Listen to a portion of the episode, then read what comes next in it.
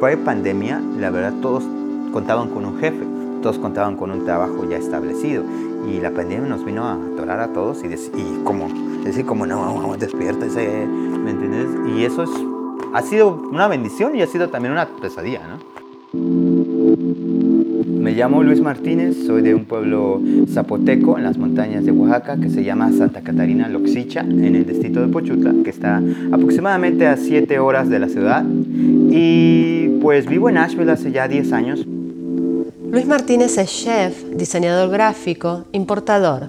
Es decir, Luis es un emprendedor. Y como casi todos los pequeños emprendedores, la pandemia lo puso en una situación complicada por ese entonces era chef y copropietario de un restaurante de moda en Downtown Asheville, en el oeste de Carolina del Norte.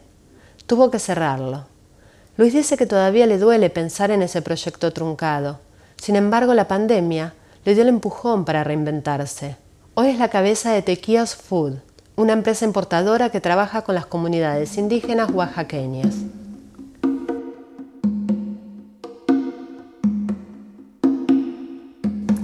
Pero su historia no es única, y de eso hablaremos en este episodio, sobre cómo la comunidad latina emprendedora ha sabido salir adelante y convertir la crisis en oportunidad para seguir creciendo.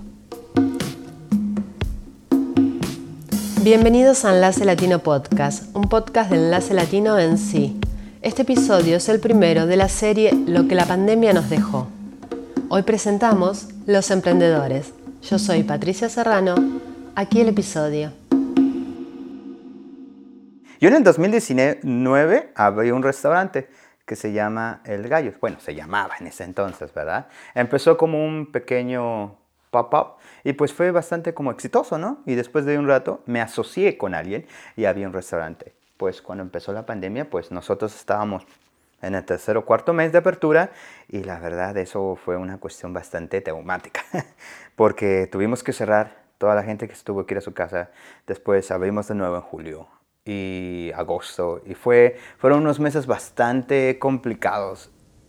Volvamos un segundo a 2020. La pandemia todavía era un fenómeno nuevo. No existía vacunación y nadie sabía qué podría pasar. En ese escenario la comunidad latina era desproporcionadamente afectada. También sus pequeños negocios y emprendimientos.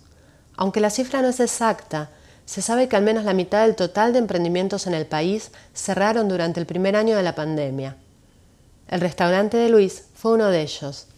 La verdad como, no sé cómo decirlo, como emprendedor, igual te tienes que odiar un poquito para, para, dejar, para dejar todo en ello, porque lo que estás haciendo es básicamente dejar tu vida en una idea y tu vida en un proyecto.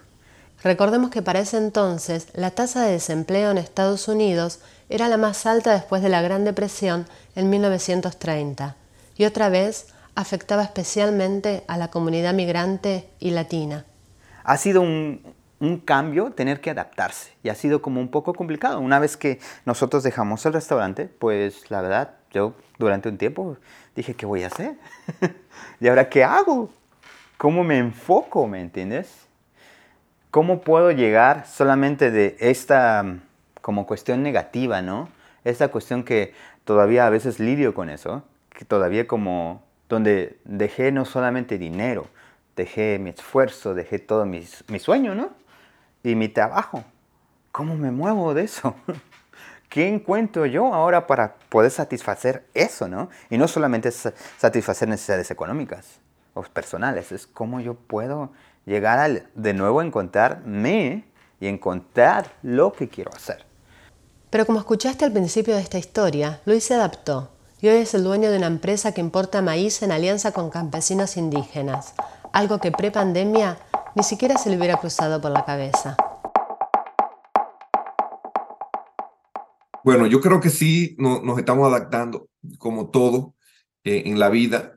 Eh, creo, eh, y según las estadísticas, siguen los negocios latinos creciendo aquí en, Carolina del Norte.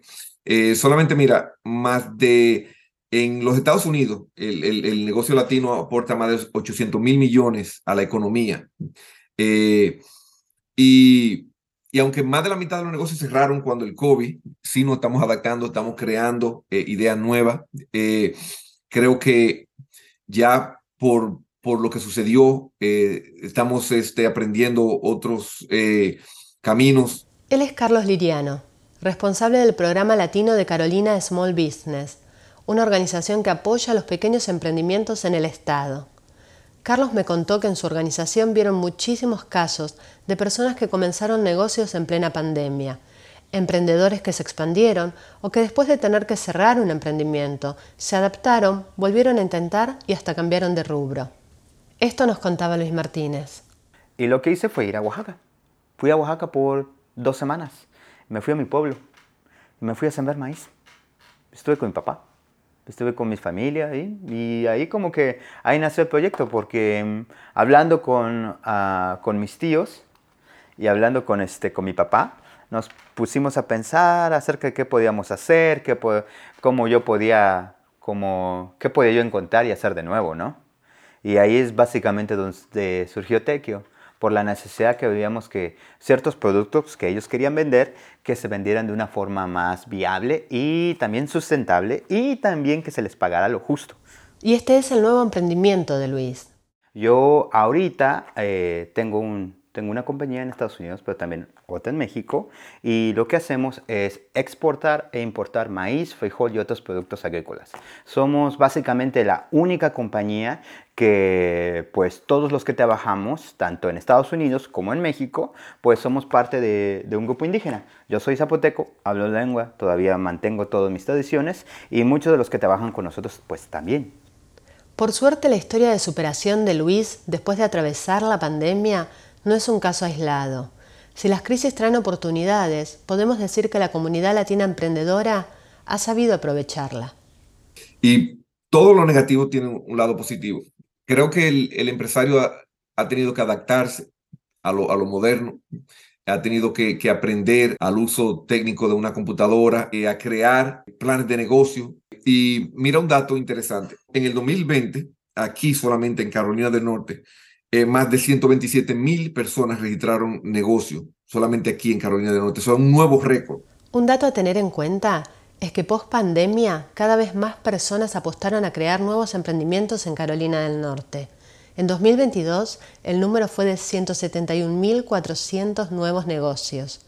Y un dato crucial es que al menos el 30% del total de emprendimientos en el estado son de dueños latinos muchas personas pensaron y dijeron, bueno, pero este negocio puede funcionarme.